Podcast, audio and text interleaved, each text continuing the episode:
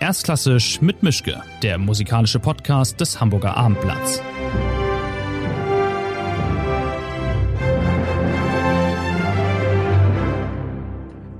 Schönen guten Tag zu einer neuen Folge. Ich bin wie immer in meinem Arbeitszimmer. Mein Gast ist diesmal ganz woanders, nämlich wie ich gerade erfahren habe, irgendwo im Norden von Karelien, also in Finnland, also in der Nähe von Russland.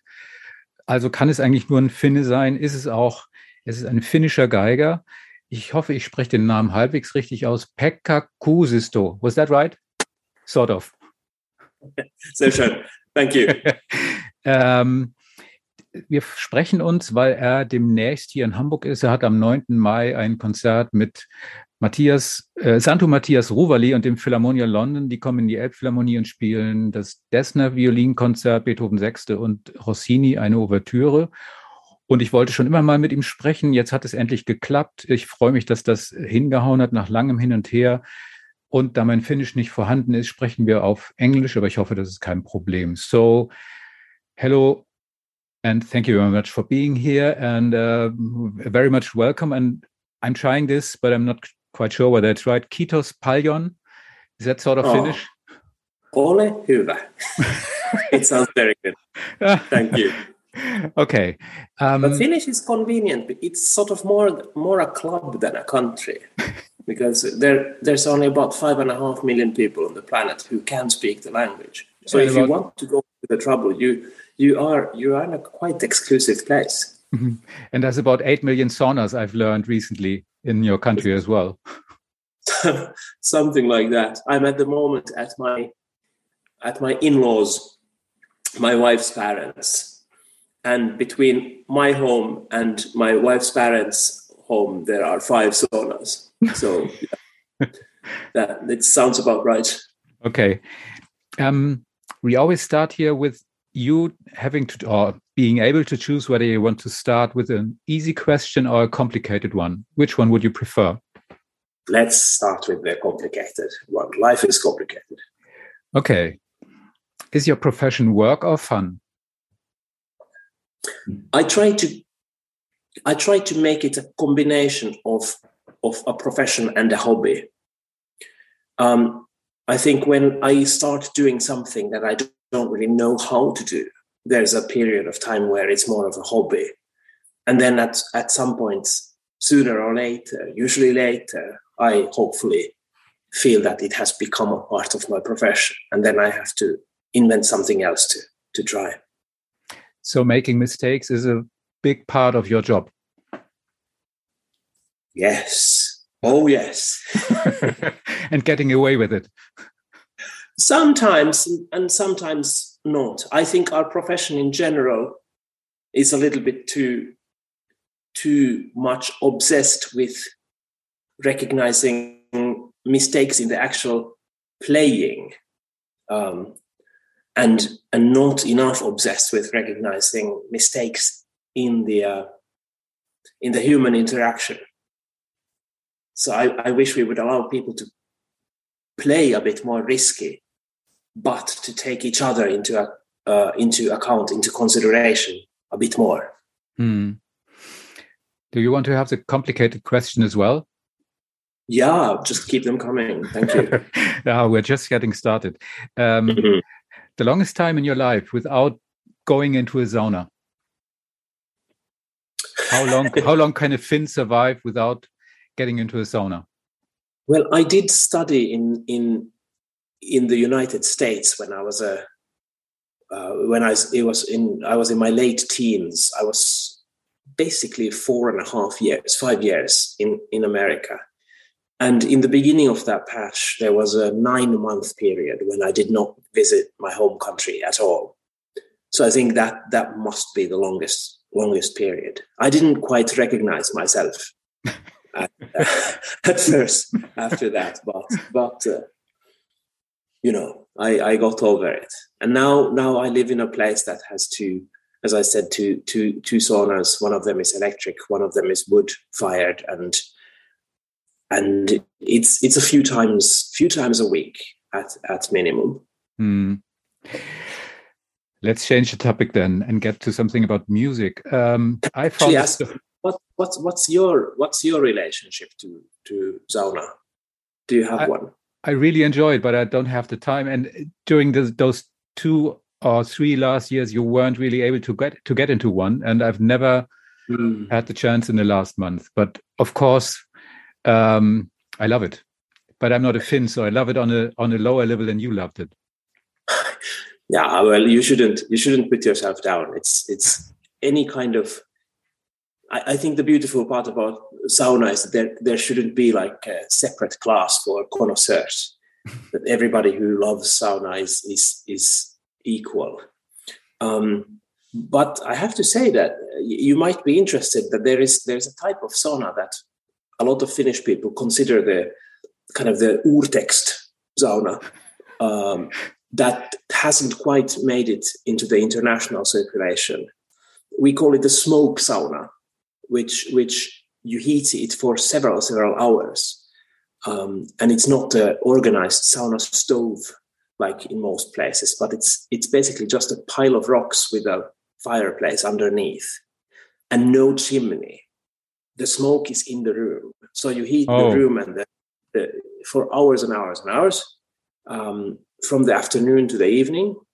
And then when the pile of rocks, a mountain of rocks, is hot enough, then you let the smoke out and then you put some you know some uh, handtuch or something on the on the benches so that your behind doesn't get all all dark when you sit down and and then it's it's um, it stays hot for hours and hours when the fire has gone out the fire has to have gone out otherwise you will die of carbon monoxide poisoning mm. um, but when the fire has died out then you go in and it's like a, like a Bruckner sauna in, in the sense that the, the crescendo is very gradual. When you throw water, it's it's not a sforzando. It's it's very long crescendo with the lower strings and the lower brass first, and then at the end comes the violins and the trumpets and the woodwinds. It's a very very beautiful experience. So it puts you in a much slower tempo of, of sauna than than the normal normal thing. Okay, and that's the good that's the good stuff you keep for yourselves, like the Chinese who serve the sort of Chinese food to all of us and keep the good food to themselves. Exactly. I don't know how politically correct it is to say that, but it's it's your show. Okay. Okay, let's let's switch to music then for for a while at least. Um, I found a story I find found nice, and I guess you've heard it several times because you've been there. But the first record you remembered listening to wasn't Mozart, but Rasputin by Boney M. And the first record you bought was Diggi-Loo Diggi-Ley, Sweden's uh, European Song Contest winner, I think, or second place from a band called the Herreys. So that's a perfect start for for a classical career in a way. how did you how did you manage not to end up in a disco band? Well, I have been in a disco band. okay, I'm sorry. To be completely honest, and I can still quote the, uh, you know, the beautiful string arrangement of of, of Rasputin from Boney M. There's some absolutely legendary uh, disco violin lines in that song. My father um, has always been very multi musical, and. Uh, he he was not even intending to become a musician. He was intending to become a sailor um, just out of a need to be a rebel against his family. But but jazz music actually lured him back into the profession of, of music and uh, and then after that he he very much got into the world of opera and symphonic music and and, and so on choir music but the multi musicality stayed with him and as a gift to me and my brother he he he gave this this idea of of um, multi-musicality when we were already very young. So I must have been about three when when I heard Rasputin for the for the first time. And and uh, yeah, Herreys they they did win the European the Eurovision Song Contest. Three extremely gifted Mormon brothers from Sweden Mormon who were brothers. dancing in yeah dancing in, in golden shoes. One of them I think his name is Rickard. Rickard Herrey is, is very significant lawyer in Sweden, uh, representing the musicians' union.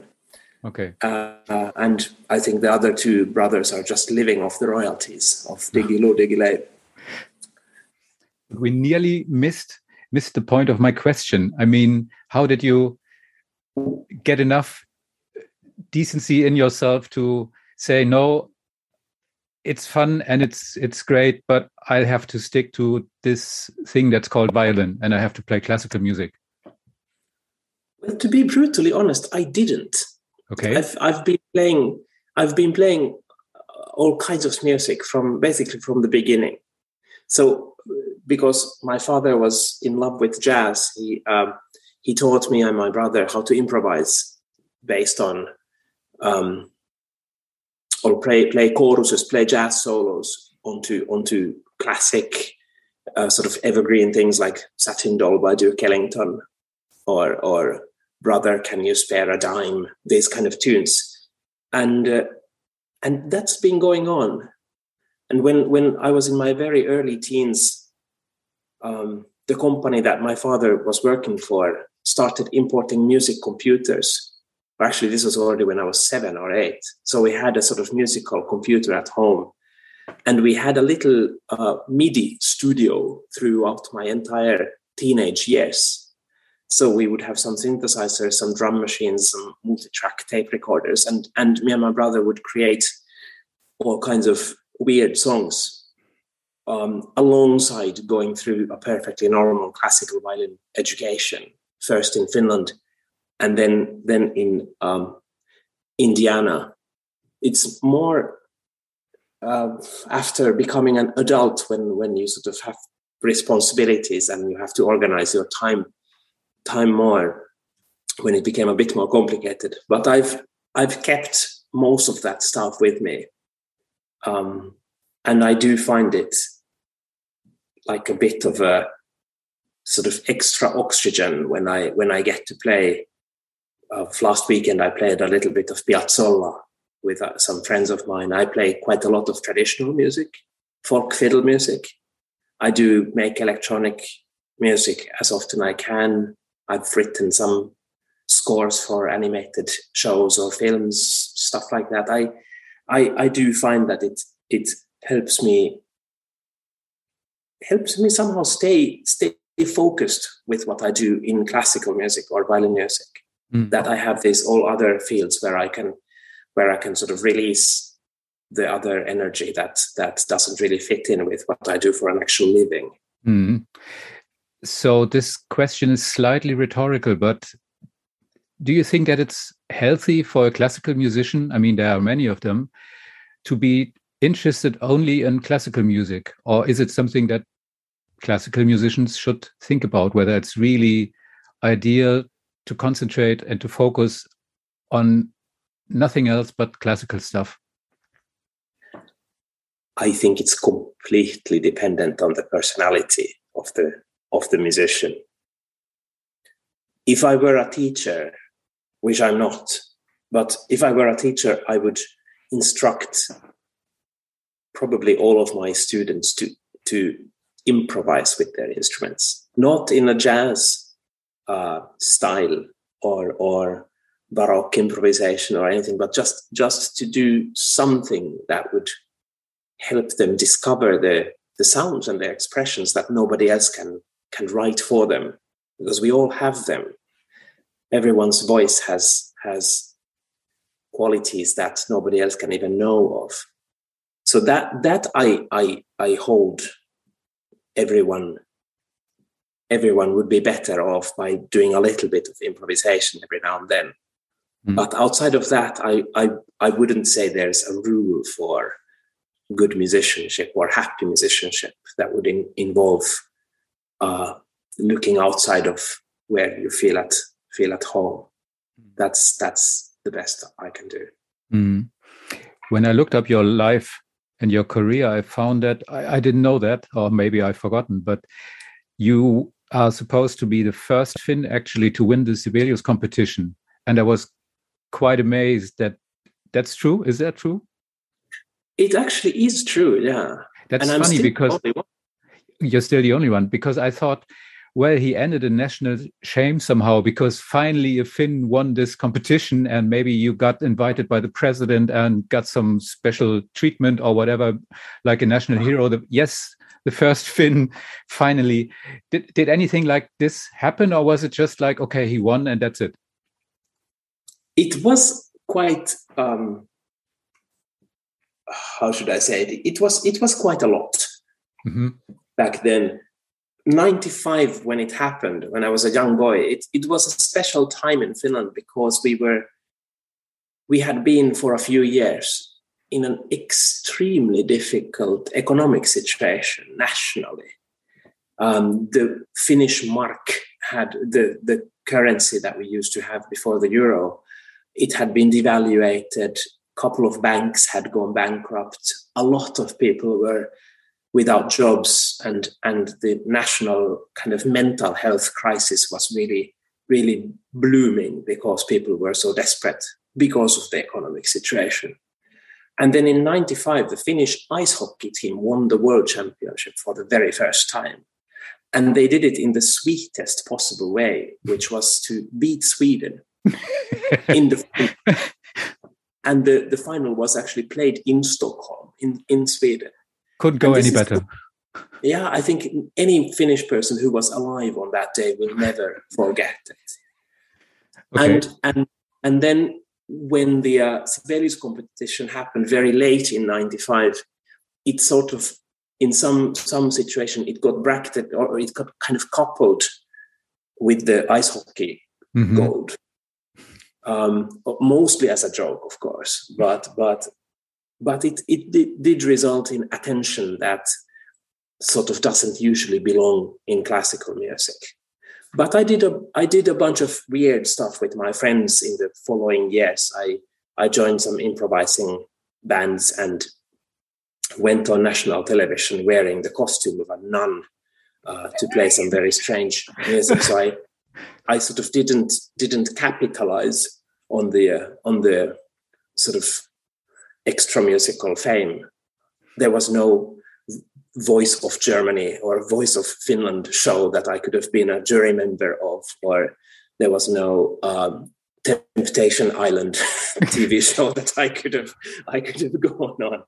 But so why? Basically, I but, continued my studies in America for another year and a half, and then just started playing concerts. Okay, but why, for the love of God, did you dress up as a nun to go on a TV show? It seemed appropriate at the time. Uh, I was with two very dear friends, and uh, and uh, they were dressed up as superheroes. Okay, that's logical then. yeah, of course, you need a nun to to to to balance things out, and the you know the gender thing is is is sort of old fashioned anyway. So it was good. It was good it wasn't it wasn't any sort of reference to Sound of Music, if you're wondering. okay. I mean, actually, right now, it is sort of visible and obvious that you have some sort of humor, and many classical musicians are lacking this ability in a way.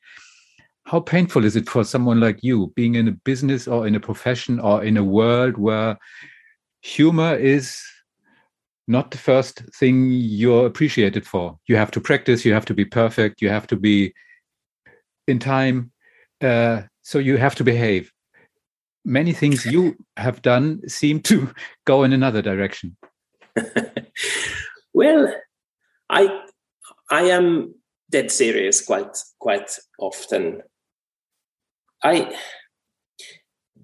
I, I don't know. It's the uh, my experience is that is that so many of the musicians that have a very very serious and very, very sort of um, sort of underlined profound public image they are actually the most joyous and silly people in mm. in in private in rehearsal or or in in you know when you're working with them so i, I think maybe it's just that the the public relations element of of the international music profession, classical music profession, values a certain kind of seriousness that that for many of our audience members translates into into being genuine and and focused and and these kind of things. I suppose when you think about the the ideals um, or the idols of of classical music in the last 50 years or 100 years or so there's there's not many of them that that kept a sense of humor in the foreground i don't know maybe somebody like Herbert von Karajan would be one of the big sort of taste makers in what a classical musician, a conductor in particular, should be like. And I don't think many people think of him as a hilarious person. And he might have been. Yeah, uh, we never know. Very well been. Um, but yeah, maybe it's there's there's something with politicians or religious leaders. Hmm. Um, I think Martin Luther was probably tons more fun than any of our current religious significant people, which is a shame. Yeah. I, especially in times like we're living through now, I, I, I, I would hope that the human reaction, the automatic reaction, would be to to make some stupid jokes and and try to see if you could sort of break the facade of being serious and threatening and and and kind of imposing but it, it doesn't seem to be what we choose to do now mm. you just more and more serious faces mm. People kind of trying to be somebody that they probably are not in in in, in private it's it's a bit of a shame mm. but going back to your question I haven't really found it. I haven't really found it uh, a problem in my professional life. I mean, I can I can make a serious face if I want to, and and and of course, most importantly, it's it's about what what work am I doing. Mm. If I'm playing Messiaen quartet for the end of time, then the music will take care of it for me. Mm. I, I don't I will not even think of being funny. Mm. But but still in some ways often the, the I get the feeling that an audience of a symphonic concert or a classical concert, they sometimes tend to think that the musicians are somehow extraordinary beings in a way that might actually stop a part of the message of the music going through because you're so busy wondering how these people can actually exist being so very special. and if that can be somehow diffused a little bit by saying something to the audience, just mm. kind of showing somehow that you are in fact also a person um, then then i think it's a good good idea to to consider it.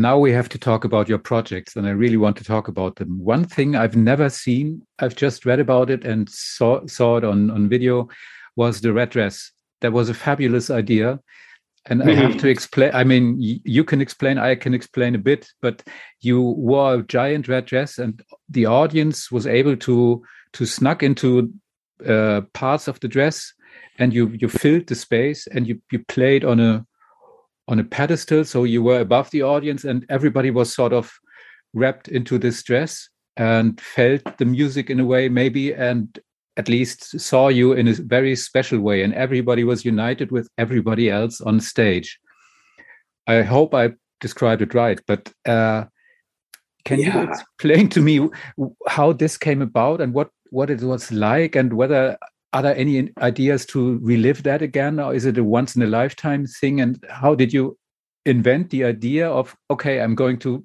put myself in a giant red dress and everybody else is invited it's it's great. Um, I wish I could take the credit for the idea, but in fact, the creator of the dress is a good friend of mine called Aamu Song. Aamu is is Korean. She's lived in Finland for a couple of decades already. I think she came to Finland to study um, arts and design, and when she had been a young girl growing up in Seoul in South Korea, she had gone to a lot of concerts and wondered why there seems to be a bit of a wall between the audience and the performers. Maybe it's a little bit related to what I was just talking about. um, breaking the ice between the the the audience and and the performers when it's appropriate. So with this childhood experience, Aamu wanted to create something that would erase the distance and the wall between a performer and, and his or her audience. So as a graduating project from the design academy in Helsinki, she she made the red dress. She got one kilometer of red wool, thick red wool from from Kvadrat in in Denmark, and uh, and constructed this wonderful thing where the distance, the diameter of the dress is 20 meters. Um, in the center, there is this, as you said, a pedestal. It's a wooden platform, one and a half meters up. And the performer wears the dress, which then continues out 10 meters in every direction from the center. And there's these pockets for the audience members, like sleeping bags. I think 238 of them in total. When you wear the dress, you can spin in the center. The dress the center part of the dress will follow. You can bend, you can dance, you can do sort of anything really. I've I hosted the dress at my festival in I think 11 years ago, and and after that I've I've curated a lot of projects for the dress. One was in London, a particularly big one was in Helsinki, and then this one at at the uh, Boulez Saal in in Berlin where I played a couple of different programs in, in, in the dress, it is sort of the perfect way to present a performance, be it a lecture or, or a choir concert or, or a soloistic concert of whatever it is. It, it does make the message go through to the audience in, in a way superior to anything that I've experienced. What but as I said, it's the idea comes from Aamu Song and these days i'm sort of like the official unofficial artistic director of the dress whenever the dress materializes somewhere um, i can i can plan concerts and events for it. The dress lives in beautiful boxes with a red bow tie on top of them in in the design museum of helsinki. Okay.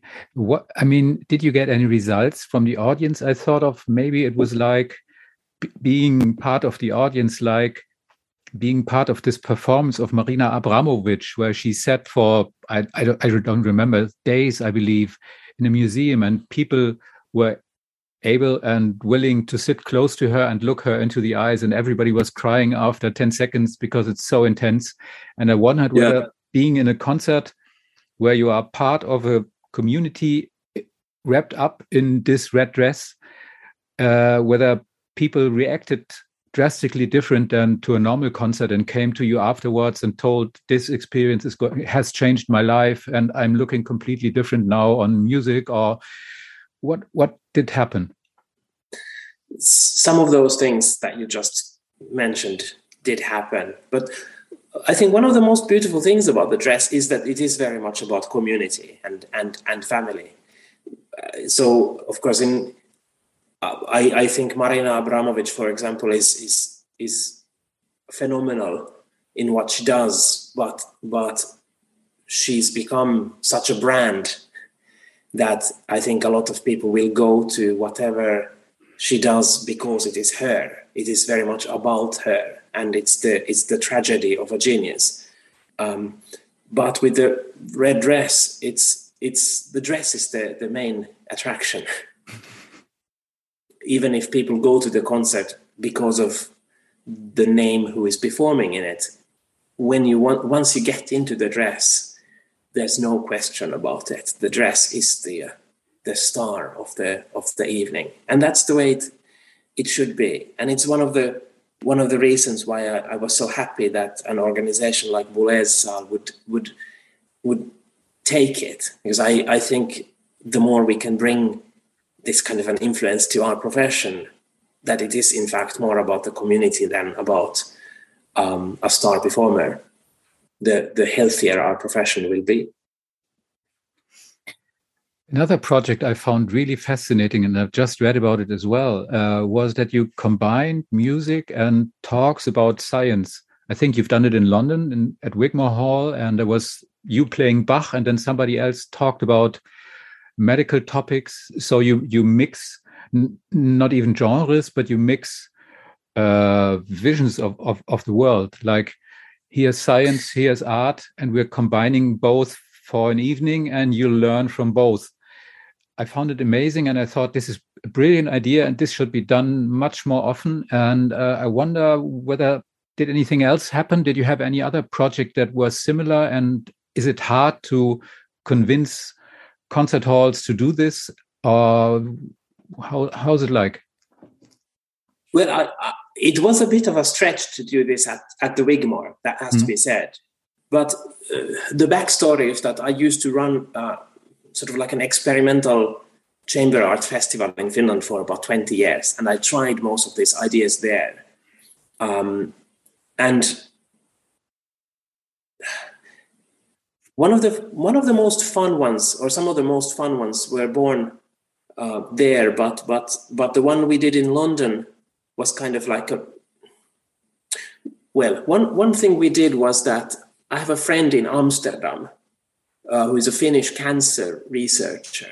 And one of her jobs is to try to find the start switch of, of various cancer diseases, the, the mutation that, you know, becomes one mutation too many. Mm. And then it's an avalanche of mutations, and then you can't stop it. Um, so her job is to find the, the crucial mutation that, that pushes, pushes things um, too far I have another friend who is a photographer and a researcher, and she spent quite many years photographing people um, having treatments for various kinds of cancer, people going in for um, magnetic resonance imaging of, of brain tumors and radiotherapy of brain tumors. She filmed a breast cancer operation in a hospital in Finland, and she, she has been allowed to take pictures of of cancer tumors that have been removed from from people. So she gets five minutes with the tumor in an aluminium bowl under one lamp in an operation room, and it's it's not something that immediately strikes you as as nice, but what I noticed working with these two ladies, the photographer and the researcher, was that the, the idea of of cancer and deadly cancer in particular became more normal for me to think about. Um, it, it dying became a part of life more than than what it used to be for me, and I I felt that as a very healthy shift in in, in thinking. So I designed a concert program where we would have the film of the breast cancer operation, and I would play violin phase by Steve Reich on top of it, which is a very interesting kind of mutation in music. There was another segment of the concert where I played the chaconne by Mr. Bach as, as a sort of particularly beautiful kind of musical mutation.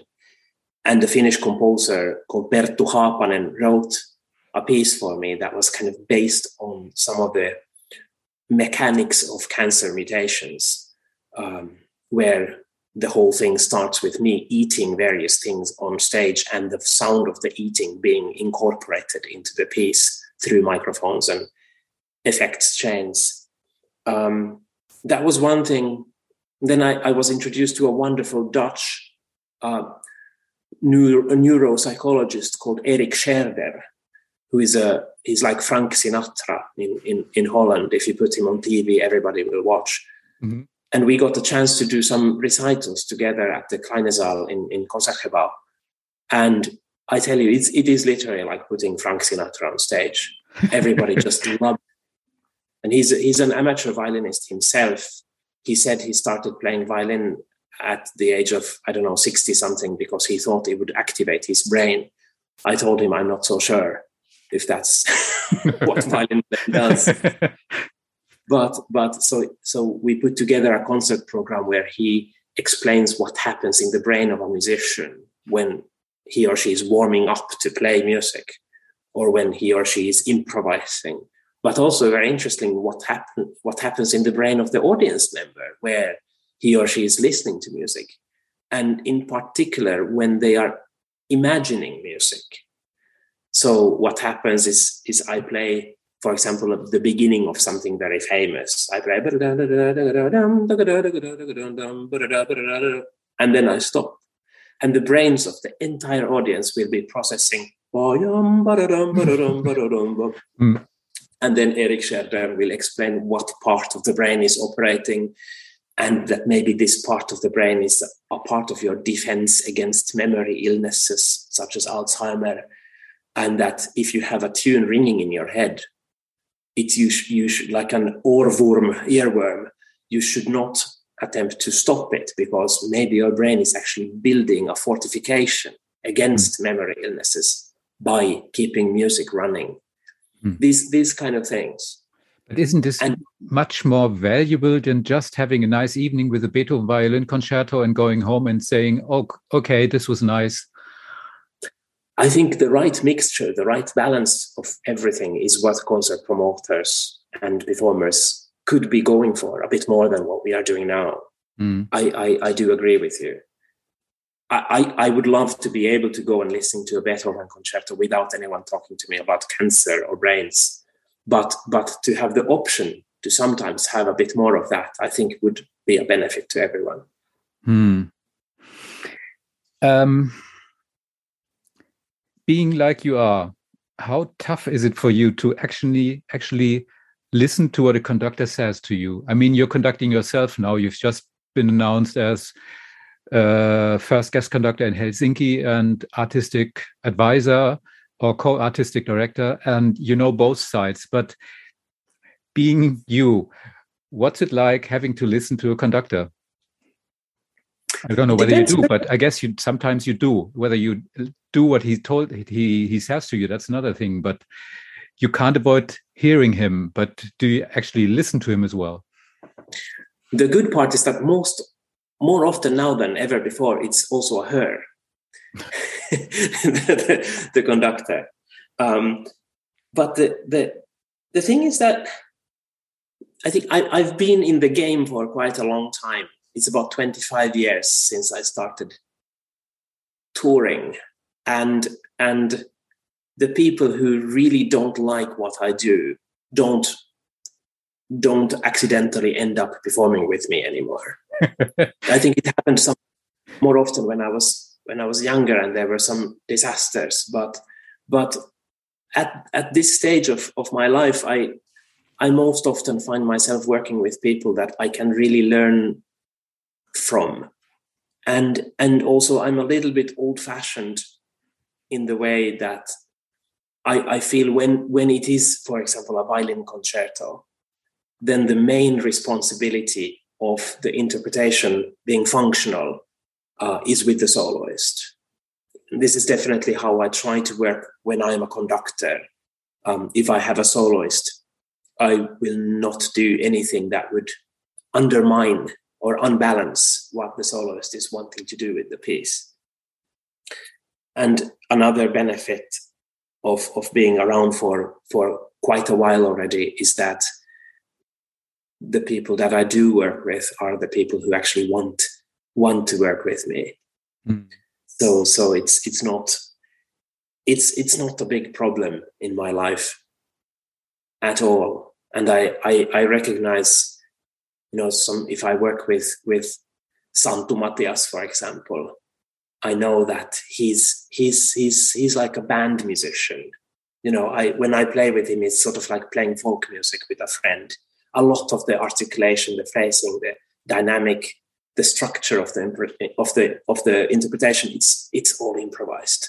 Mm. we can talk about a few things but but we would never you know, spend a lot of hours discussing what a diminuendo means in Brahms. This mm. is not how with him. It's it's it's like playing in a band. And then mm. there are other people who who will then want to discuss more and and and I love that as well. Everything in the in the right balance. Just a few weeks ago I talked with Klaus Mäkelä, you know him as well, and he mentioned a, a rule that was given to him by his conducting teacher, Jorma Panula, who has said, support but don't disturb as the perfect that's, rule for conducting. I think that's that's perfect. Like with uh, many many things that Panula says is is, is often easier said than done.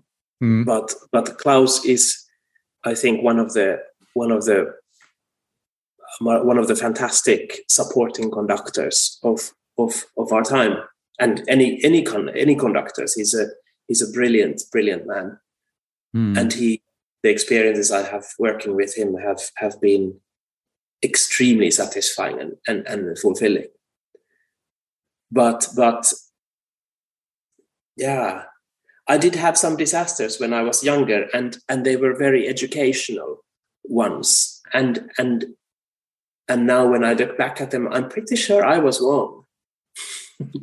you, I guess you, I guess you do. But what was the worst disaster then? Well,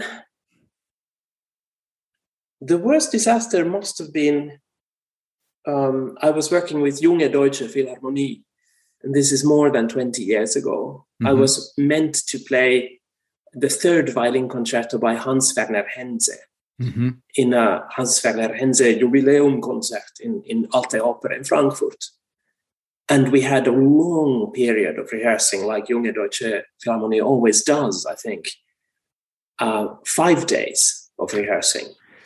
And by the third day, it became obvious that the, the conductor does not want to have anything to do with me. And and he was he was a very respected, sort of legendary musician who who has left us already. Um, and I think he he had been maybe forced to program the Hans Werner Henze concerto. I think he was doing Tchaikovsky six in the second half, and this was very much his cup of tea. But the Henze was really not his music, and it became this sort of authority crisis where one of the coaches of the orchestra was a trombonist, I think, from the Berlin Philharmonic, who was also a very gifted conductor. And he, he offered to take, take the Henze concerto, but Maestro would not allow it to happen. Um, he, he wanted to sort of make a disaster out of it instead. So I just left. I went home. And then it took, I think, about 22 years for me to ever work with Junge Deutsche Philharmonie again. Yeah, that's a decent disaster. You're right. It was a, it was a, it was a, it was a bad, bad thing to happen. But the concerto itself, the, it was, it was three portraits out of Doctor Faustus by Thomas Mann. That was the the rubric, the, the headline of the concerto. It's a brilliant piece, and very few people are performing it actively, if if anyone.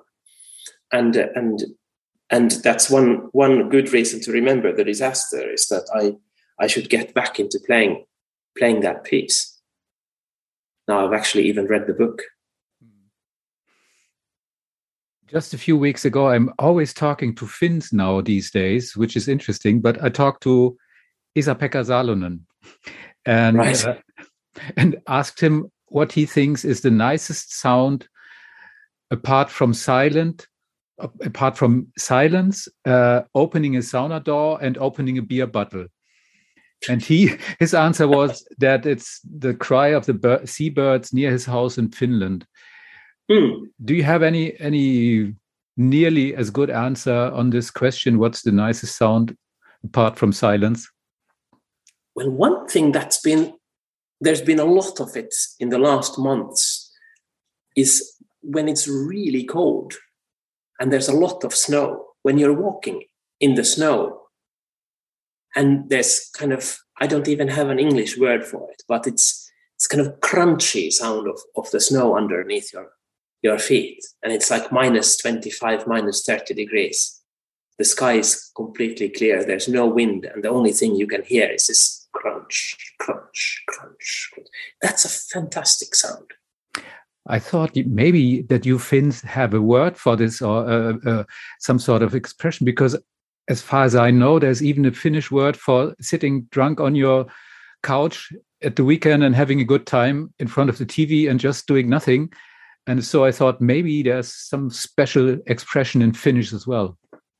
We would say that the snow narise.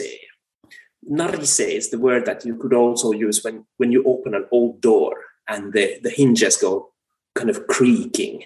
Okay. Uh, it doesn't really. You you left out a very important part of of the uh, of the sitting at home in front of your TV, getting drunk in the weekend. Which You're is? meant to do it only wearing your underwear. so yeah, I forgot that, that. I'm sorry. Yeah, where the word it's it's kalsarikanni, and it literally means underwear drunkenness. So pants drunk is in English. And that's um, fun. It's it's been a while since I got to do that. I'm I'm a I'm a father of of a four year old uh, wonderful daughter, and mm-hmm. and and I'm also very interested in in keeping my marriage um, in in in one piece. So it's it's there's not that many op- times where you can just strip down to your underwear and get drunk in front of the television. But uh, maybe one of these decades it'll happen again. We'll see. I have a question that might sound strange to you being a violin player, but I always wonder, and I think I've never asked a violin player, isn't it terribly loud to have a Stradivari or a Guadagnini or an Amati or whatever so close to your ear because you have to play loud sometimes. I mean, it might be nice when you when you play soft, but when you're really forced and it's necessary to play loud, isn't it awful? Because I talked to singers, and one singer said to me, "Oh, these sopranos just being at my ear, I can't stand it. It's like a plane starting some sometimes." And what's what's it like when when you when you have this instrument so loud, so close? Yeah, it is dangerous. You're absolutely right. I think more and more of us are wearing some kind of ear protection when we when we practice. Hmm. I notice it I sometimes do myself. I notice it when if I have a performance of Ligeti concerto or Thomas Adès concerto coming up, a lot of it is extremely high up on the instrument and very loud. And just in order to be able to to sustain that that force in a concert, you actually have to practice it like you mean it. And it does it does get dangerous, especially if you're in a small room.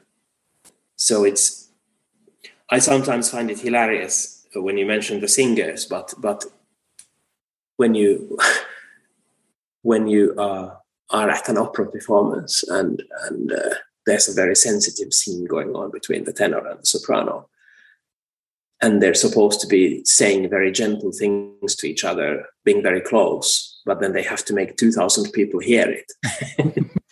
they're literally screaming into each other's face. Mm.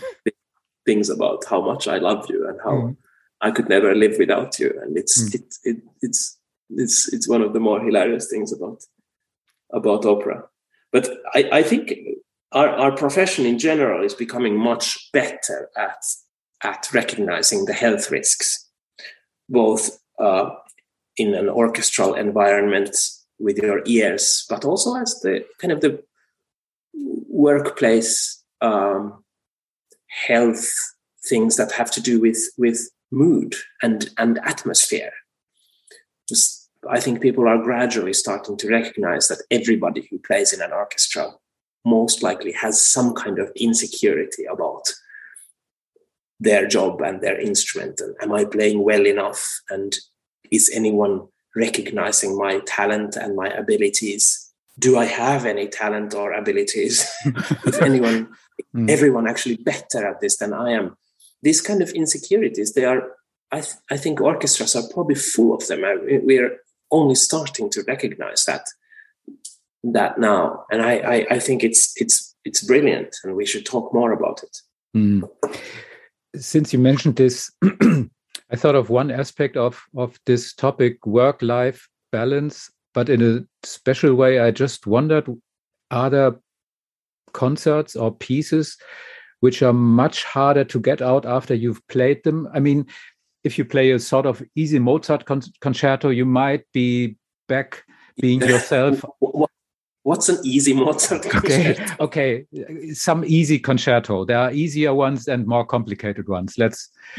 Uh, say it like this. So if you if you've just played an easier concerto, is it easier for you to get back into your normal self, or do you does it take longer for you to uh, to relax and to just recuperate and to get back on your feet in the inside from a really tricky, complicated piece, or is it just the same for you? Like, I don't know. I have never heard this Dessner concerto you're going to play here in Hamburg. I don't know whether it's really tricky or whether it's just special, whether it's hard to play manually or whether it's completely not doing what a violin does normally. And I wondered whether you have a certain amount of time to get back into being a sort of normal Pekka Kuusisto after after a performance, or whether it's no difference at all what you're playing.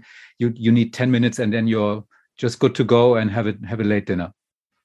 Hmm, that's a good question.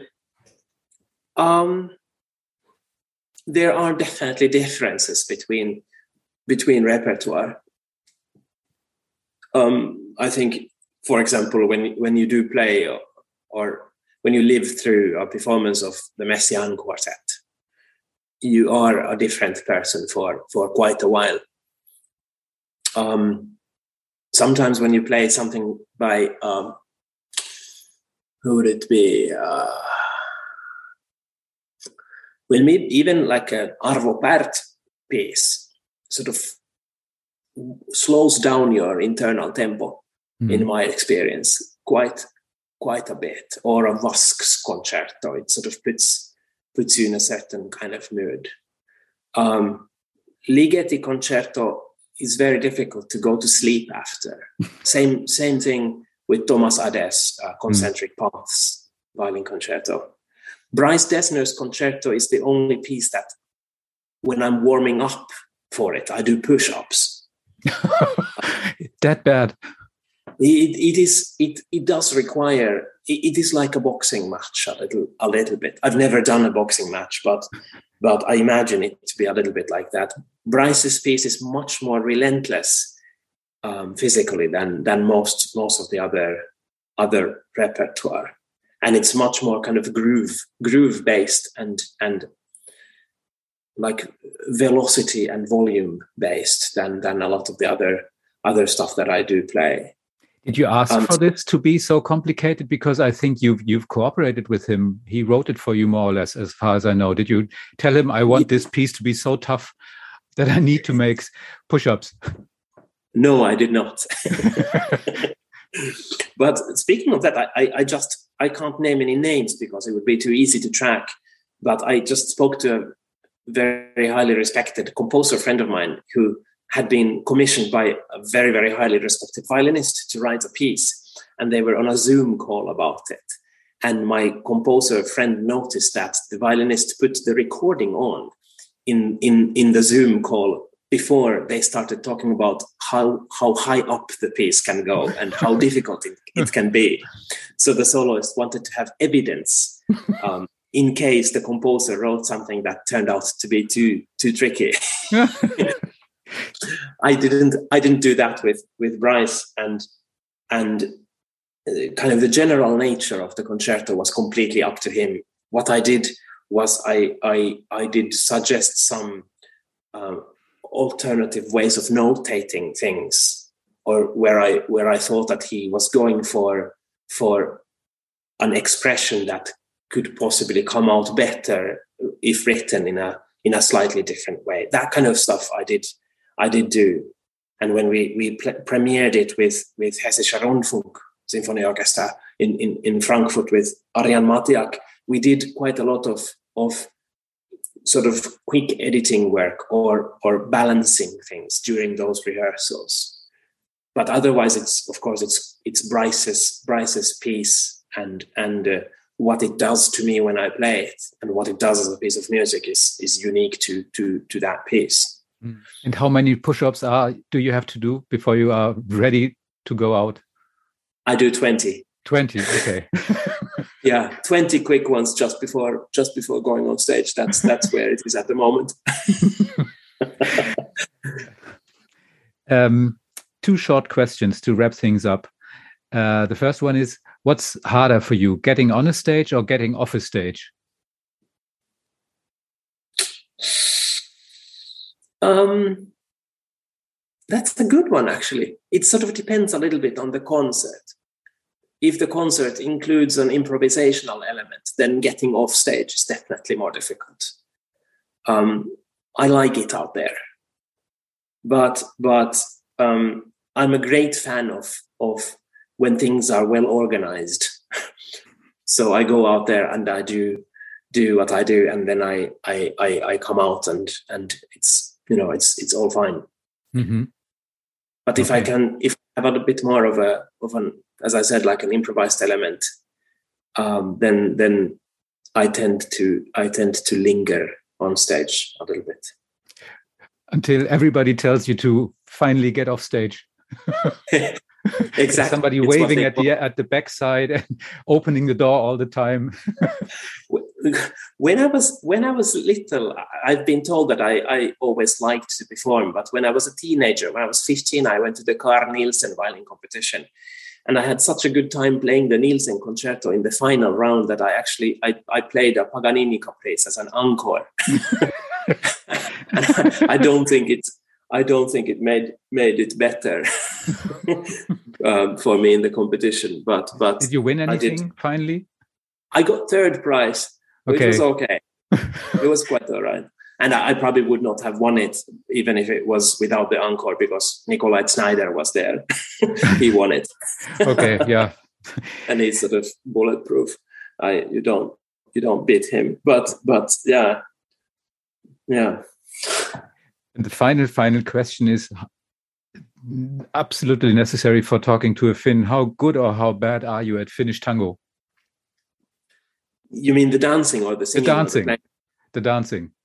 I, there's no there's not a lot of challenge to it. It's just you lean against each other and move very slowly. It's it's nothing to do with the Argentinian style uh, okay. dance.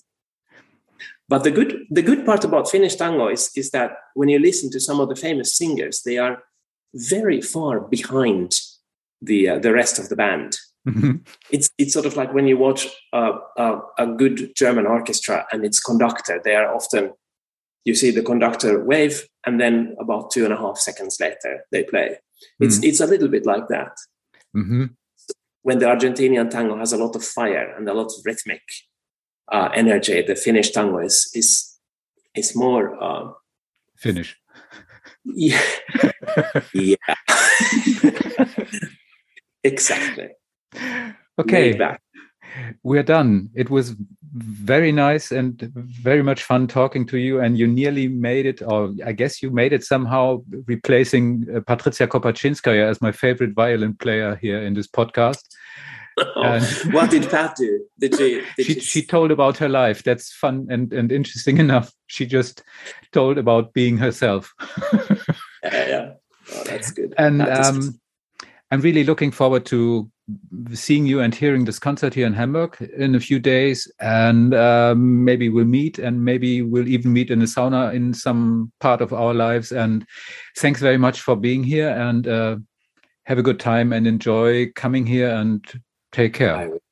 I, I certainly will. Thanks so much for having me. Yes. Bye. Bye bye.